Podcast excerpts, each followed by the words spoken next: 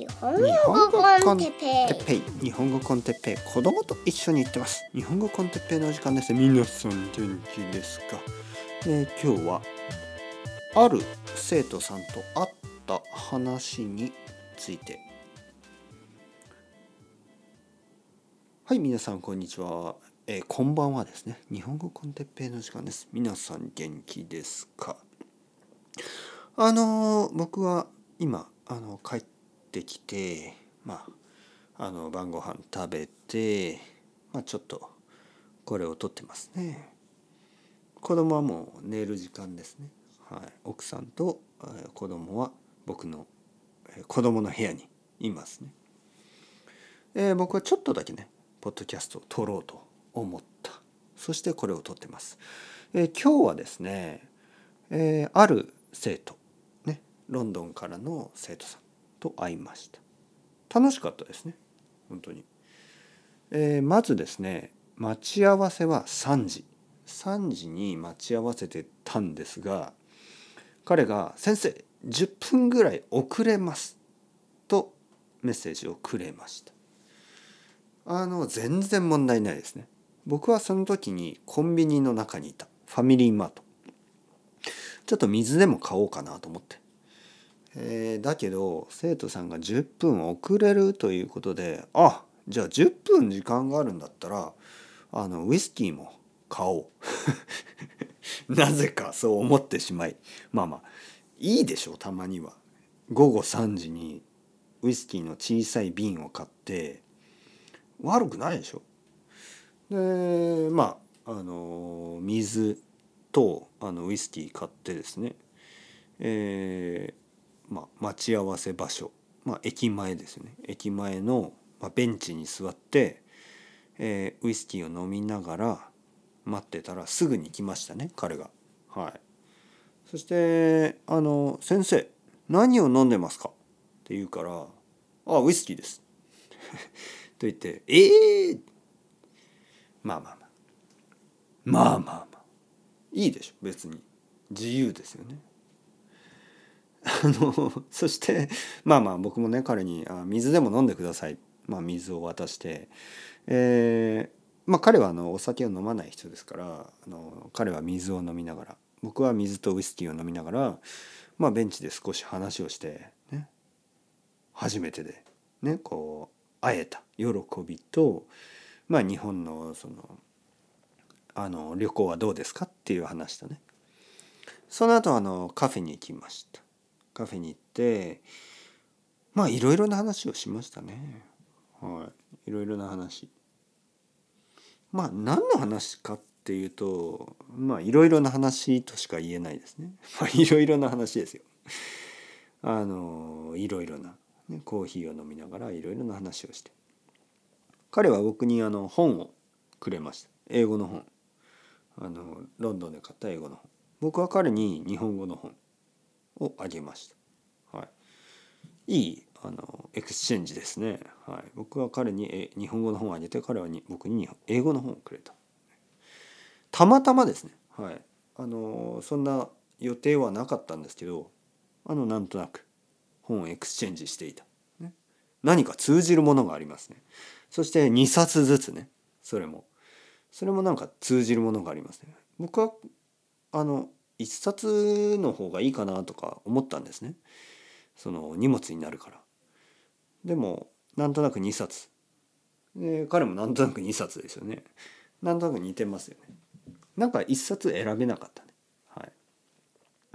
そしてその後あの公園に行きました。公園に行っていろいろな話をした、うん、公園を歩きながら。そしてベンチに座って。どんな話をしたかというとあんまり覚えてません。でまあ覚えてるような覚えてないようなね。まるでそれは夢の中のような。はい。これが今日話話したかったことですね。ポッドキャストで。これはちょっと不思議なことを今から言いますがあの例えばですよ。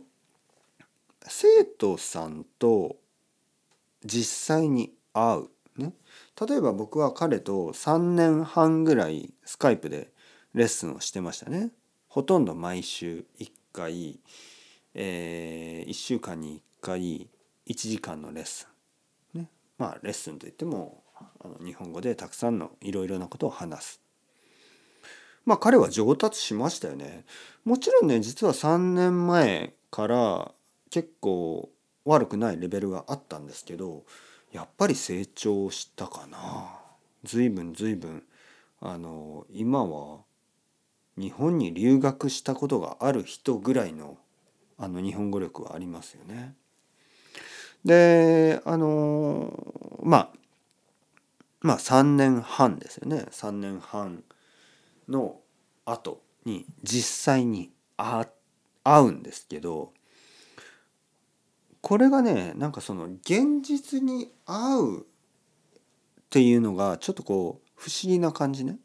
何が不思議かっていうと実はですねあのスカイプのそのレッスンねオンラインのレッスンがもっと現実なんですよ。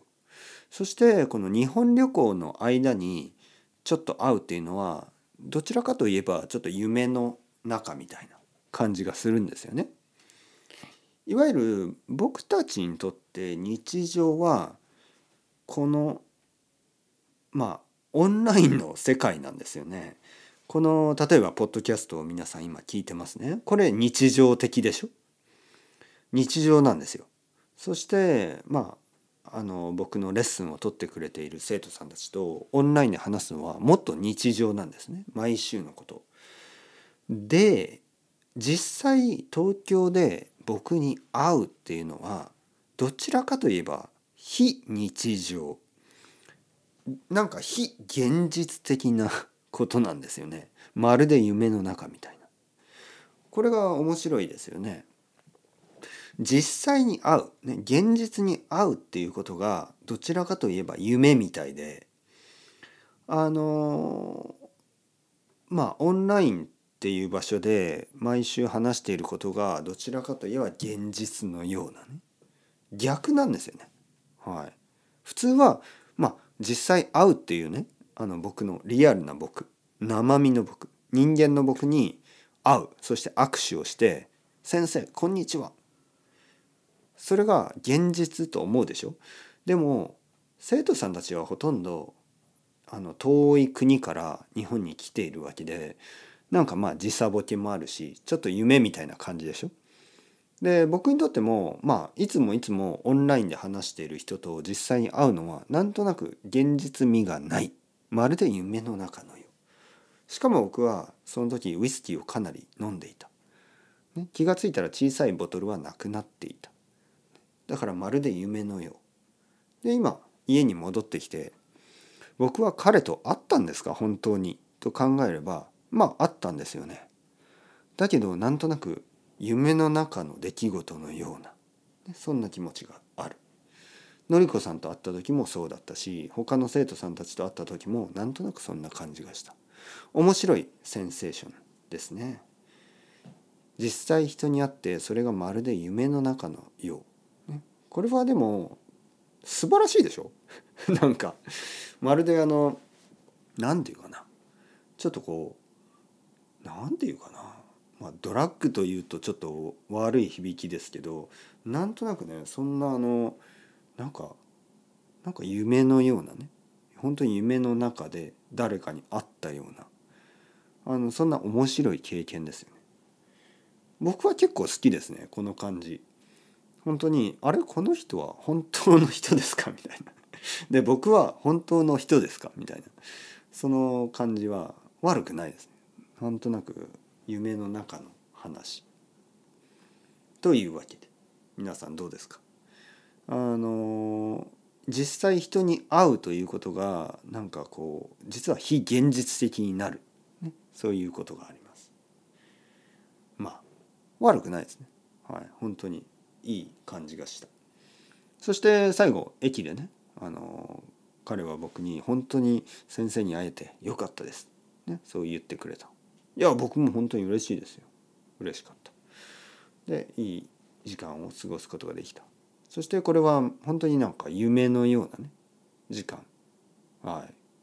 夢のようっていうとなんかこうなんかこうこう素晴らしい夢が叶ったみたいなねそんなあの響きがするかもしれないですけど僕が言ってるのは本当に夢の中のような出来事、あのまるで小説の中のような、ね、まるでフィクションのような、はい、そこで今日気が付いたことが一つありますよね。さらに一つ。それはフィクションとノンフィクションのこの想像以上の近さについてですね。夢と現実の想像以上の近さ。ね。夢と現実は結構違うと思いがちだし小説とフィクションとノンフィクションはあの結構違うと思いがちですけど実はかなり近いんじゃないの？と思うわけですね。そう考えれそう考えればやっぱりフィクションの力っていうのが改めてすごいなと思うんですよね。実際にはないものを作り出すようなそんな力がある。そして僕はポッドキャストやそのオンラインレッスンにもその可能性を信じてますよね。実際にはまああの存在してるのかな？してないのかな？わからない。触れない。触れることのできない。ソフトウェアのようなものが実は僕たちの毎日に結構大きいインパクトを与えてるわけですよね。